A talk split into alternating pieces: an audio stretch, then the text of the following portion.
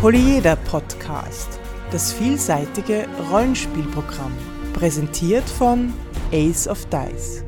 Herzlich willkommen zur 25. Folge des Polyeder Podcast, fast live aus Wien. Heute zum Thema Metaplot. Mein Name ist Alexander. Mein Name ist Markus. Backmas. Lass mich raten, Markus, du erzählst uns heute wieder etwas von einem Kickstarter-Projekt. Nicht einmal. Nicht einmal. Ah, verdammt. Wir haben doch in Folge 22 über Will Whedon gesprochen. Mhm, und seine Sendung. Wesley, Wesley Crusher. und seine Sendung Tabletop, seine äh, YouTube-Channel Tabletop, mhm. wo er mit äh, halbwegs prominenten Leuten unter anderem Dragon Age gespielt hat. Und die haben ausgerufen den internationalen Tabletop Day und der yeah. findet am 30. März statt, also nächstes Wochenende, wenn ihr diese Folge, was wir hoffen, pünktlich hört. Und die ganze Idee davon ist, dass sich Leute ähm, auf der Seite registrieren können, also tabletopday.com, mit ihren großen, kleinen, öffentlichen oder privaten Spieleveranstaltungen. Momentan ist es vor allem in Nordamerika, aber mittlerweile haben sie äh, so 2000 Events schon in 50 Staaten und angeb angeblich auch auf allen Kontinenten. Also man wird sehen, vielleicht geht noch einiges in Europa und vielleicht haben auch einige von euch Lust, sich da zu registrieren, weil angeblich gibt's dann auch ein Goodie-Paket. Wie das ausschaut, ob das dann auch nach Europa kommt, weiß ich auch nicht so genau, aber jedenfalls äh, lohnt es sich, das zu beobachten. Der Tabletop Day am 30. März 2013. Dieser Podcast ist Mitglied bei analogspieler.de, der Portalseite für alle Podcasts rund ums nicht elektronische Spielen. Wir reden heute einmal mehr über einen sehr umstrittenen Begriff in der Rollenspielszene, und zwar den Metaplot. Genau. Bevor wir uns aber streiten. Fünf, 15 verschiedene Definitionen davon. Ja, vielleicht eigen wir uns kurz auf eine, bevor wir darüber streiten.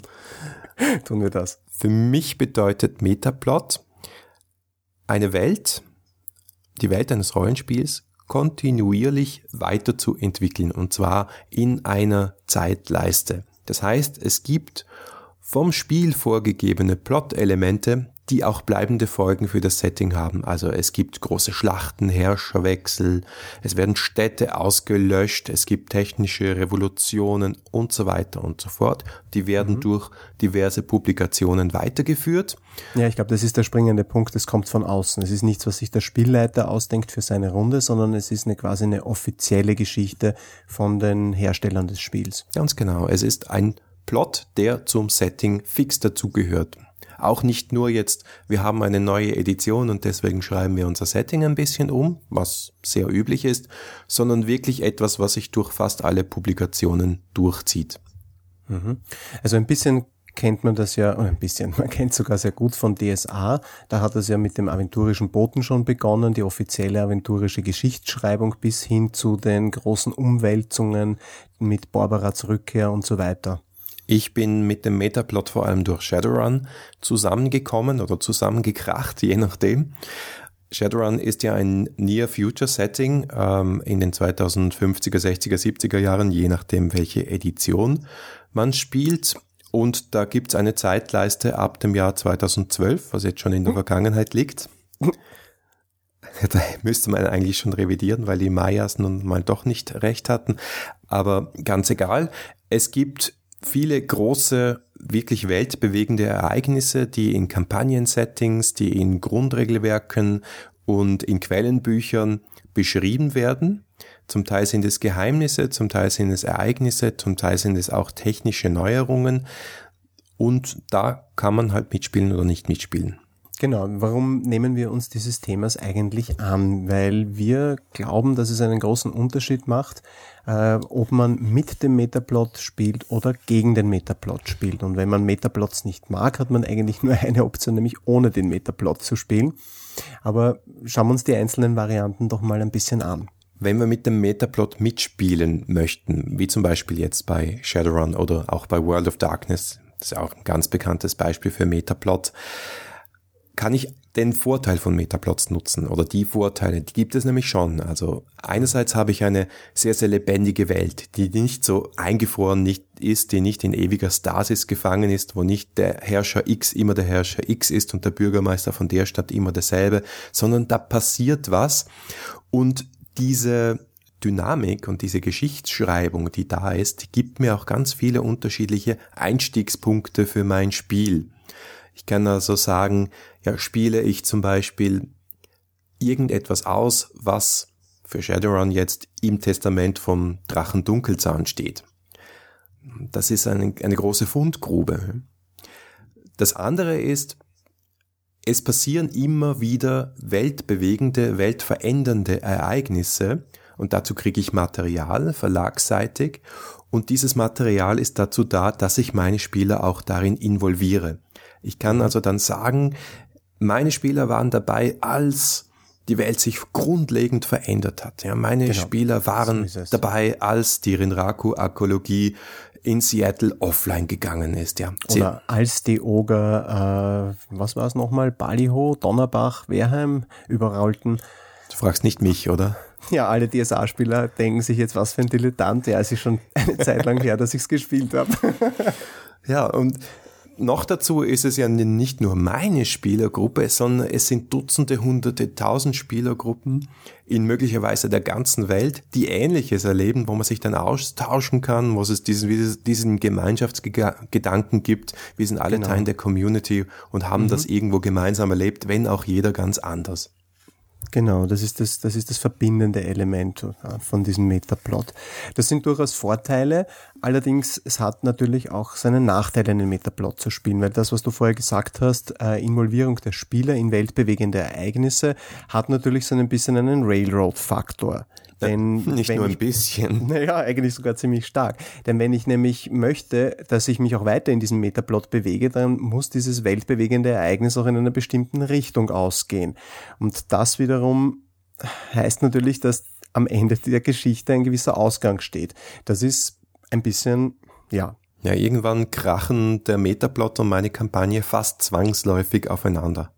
Ja, es ist damit, wir sind eh schon ein bisschen beim Thema gegen den Metaplot spielen, weil es ist wahnsinnig schwer, hundertprozentig mit einem Metaplot zu spielen, so, wenn man davon ausgeht, dass man wirklich Freiheit im Rollenspiel hat, Entscheidungsfreiheit hat, dass der Spielleiter machen kann, was er will, kann er beim Metaplot nicht wirklich gut. So, also zumindest nicht bei allen Elementen, die den Metaplot betreffen.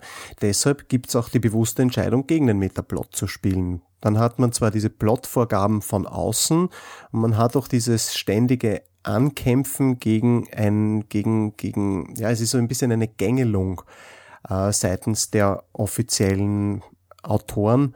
Ähm, eine, eine Vorgabe, aus der man nicht wirklich gut raus kann. Wenn man, wenn man das macht, dann muss man sich da bewusst dafür entscheiden. Heißt auch, dass die konkrete Kampagne und der Metaplot wirklich divergieren. Aber das ist halt dann so. Ja, du musst dann auch Klartext reden und den Spielern sagen, hallo, wir spielen jetzt gerade meine Version von Aventurien, die hat mit diesen Büchern, die ihr vielleicht alle gelesen habt, nichts zu tun. Das hat natürlich dann noch wieder weitreichende Folgen, denn es kommt dann zwei Jahre später, kommt dann ein neues, äh, weiß ich nicht, Aventurien-Quellenbuch heraus, dem natürlich der Metaplot in irgendeiner Weise zugrunde liegt. Und wenn ich dann die ganze Zeit vorher gegen den Metaplot gespielt habe, dann passt das möglicherweise eigentlich mit meiner äh, Welt, mit meiner Kampagne gar nicht mehr so gut zusammen.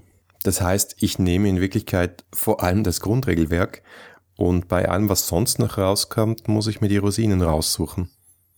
Ja, oder die, oder bei allem, was sonst noch rauskommt, sagen, es interessiert mich nicht. Das ist mhm. manchmal gar nicht so schlecht, das abzugrenzen und zu sagen, das ist quasi offizielles Material für uns in der Runde und alles andere, mit dem spielen wir nicht. Also ich habe zum Beispiel, äh, mache das sehr gern mit Regelbüchern, wenn man sehr komplexe Regelwerke hat, wo es tausend Zusatzbücher gibt. Man erinnert sich noch an AD und D und das Buch für den Baden und das Buch für den Krieger und das Buch für den, weiß ich nicht. Ja, oder ähm, D20, hallo. Ja, ja genau. Also richtig, da gab es ja. schon Kanon und nicht-Kanon und, und dann individueller Kanon und was ist erlaubt und was ist nicht erlaubt, das puh. Ja, und wenn man sich das vorher irgendwie ausmacht als Runde, kann das auf jeden Fall nicht schaden. Und beim Metaplot ist auch so. Es ist irgendwie sinnvoll, sich vorher auszumachen, wir spielen diese Fassung oder wir spielen die, das volle Paket. Gut, das heißt, wenn ich Metaplot habe, kann ich entweder mitgehen oder es ignorieren oder dagegen gehen. Was ist denn die Alternative dazu? Naja, die Alternative ist, Spiele zu spielen, die keinen Metaplot haben. Denn sobald es einen Metaplot gibt, gibt's nur mit dem Metaplot oder gegen den Metaplot. Also ich glaube, es ist sehr schwer bei einem Spiel, das einen Metaplot hat, äh, so zu spielen, dass man, dass man, dass man nicht mit ihm und nicht gegen ihn spielt. Ich glaube, da gibt's wenig dazwischen. Ja, weil der Metaplot macht natürlich das Flair des Spiels zu einem gewissen Teil aus und bei manchen Spielen sogar zu einem großen Teil. Ja, das stimmt. Wir haben ja auch letztes Mal über die Besonderheiten gesprochen bei Fantasy-Settings, dass man die auch nutzen soll. Wenn der Metaplot da ist, dann ist er natürlich ein, ein, ein, ein Thema. Dann sollten wir ihn auch zum Thema machen, finde ich. Ja, Ja, kein, absolut. Ich muss jetzt wirklich sagen, ich bin kein Fan von Metaplot-Settings. Äh, aber wenn er schon mal da ist und wenn ich mich dafür entscheide, wäre es irgendwie schade, wenn man ihn dann ignoriert, weil er bietet ja auch einiges. Ja, wobei ich schon feststelle, auch wenn, wir haben zuletzt über Splittermond gesprochen, die irgendeine Form von Metaplot scheinbar einführen möchten, ich glaube generell geht der Trend eher weg davon. Die neue World of Darkness zum Beispiel, kein Metaplot. Aber wo geht der Trend hin? Das ist eine gute Frage, ja. Ich meine, es gibt die Plotpoint-Kampagnen von Savage Worlds, die sind, die sind auf jeden Fall ein Trend. Die gibt's, die, die sind vielleicht eine schöne Alternative. Also wenn man etwas sucht, ein Setting, das keinesfalls mit einem Metaplot in Berührung kommt, dann kann man das nehmen. Ja, oder man könnte es anders ausdrücken, die Plotpoint-Kampagne von Savage Worlds ist der Metaplot, aber der Metaplot umfasst nur die Kampagne. Also um es kurz zu umreißen, was das ist. Ja, da haben wir die Definition schon wieder entwertet oder ich. Aber die Alternative wäre zu sagen, wir nehmen ein Setting her und dieses Setting besteht auch sehr stark aus einer Kampagne. Äh, Die Kampagne ist sehr, sehr lose angelegt. Man hat aber ein paar Plotpoints. Die Plotpoints sind im Wesentlichen oder sind sehr oft Geheimnisse, die es aufzudröseln gilt oder besondere Szenen oder besondere Orte, an denen sich, an denen etwas zu entdecken ist. Und das ist so ein bisschen wie ein Quest-System, aber nicht ganz so äh, strikt. Und wenn man diese Plotpoints durchgespielt hat mit der eigenen Spielergruppe, und diese Plotpoints sind ähnlich wie beim Metaplot wirklich auch weltbewegend und weltverändernd, und da werden wirklich ähm, grundlegende Geheimnisse aufgedeckt, äh, wenn man da durch ist durch die Kampagne und auch einige Seiten, Abenteuer dazu gespielt hat, dann ist auch wieder gut für dieses Setting. Also diese Settings für dieses Universalsystem Savage Worlds, wie auch für andere Universalsysteme, zum Beispiel auch Fate, die sind nicht dazu gedacht, dass man dann acht Jahre darin spielt. Dann spielt man ein paar Wochen, ein paar Monate und dann hat man es gesehen. Dann ist dieses Setting irgendwo in Anführungszeichen auch verbraucht. Ja, ich glaube, es ist kein Zufall, dass Metaplot und Langzeit-Fantasy-Settings oft Hand in Hand gegangen sind. Ja. Das ähm, soll ja auch dieses langfristige Spiel noch irgendwie interessant halten. Natürlich die definitive Alternative ist das, worüber wir auch schon gesprochen haben, nämlich Sandbox. Yeah, Sandbox. Sagen wir es nochmal Ja. kurz, was es ist.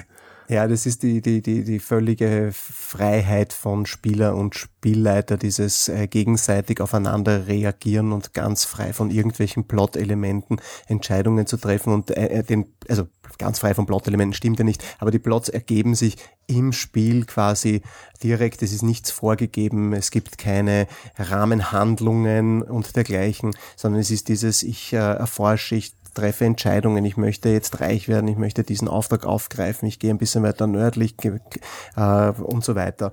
Also Das Abenteuer findet dann dort statt, wo die Spieler hingehen.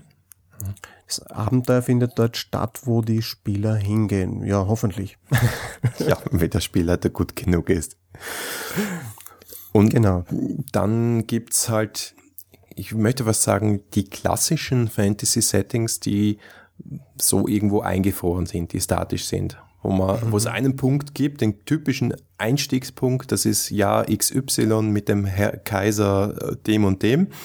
Und da fängt man halt an und dann schaut man, wie sich's entwickelt. Aber jedes Mal, wenn ich eine neue Kampagne anfange, ist es bei Warhammer First Edition zum Beispiel Kaiser Karl Franz I. einmal mehr. Karl Franz. Na gut. Ja, die Briten fanden deutsche Namen cool und irgendwie mittelalterlich. es ist sehr lustig. Na gut, was gewinnen wir aus all dem? Also ich glaube, es ist wichtig, sich einfach bewusst zu machen, dass Metaplot etwas ist, das man, für das man sich bewusst dafür oder dagegen entscheiden, entscheiden kann, als Runde oder als Spielleiter. Weil es definitive Konsequenzen hat auf die Art, wie man spielen kann, soll, will, muss. Und wie viele Quellenbände man kaufen muss. Ja, das ist auch noch ein netter Nebeneffekt von Metaplots.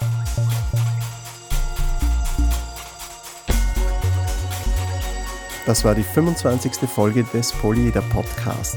Wir freuen uns wie immer auf euer Feedback unter der E-Mail polyeder at aceofdice.com oder auf Facebook, Twitter etc. Danke fürs Zuhören und bis nächste Woche.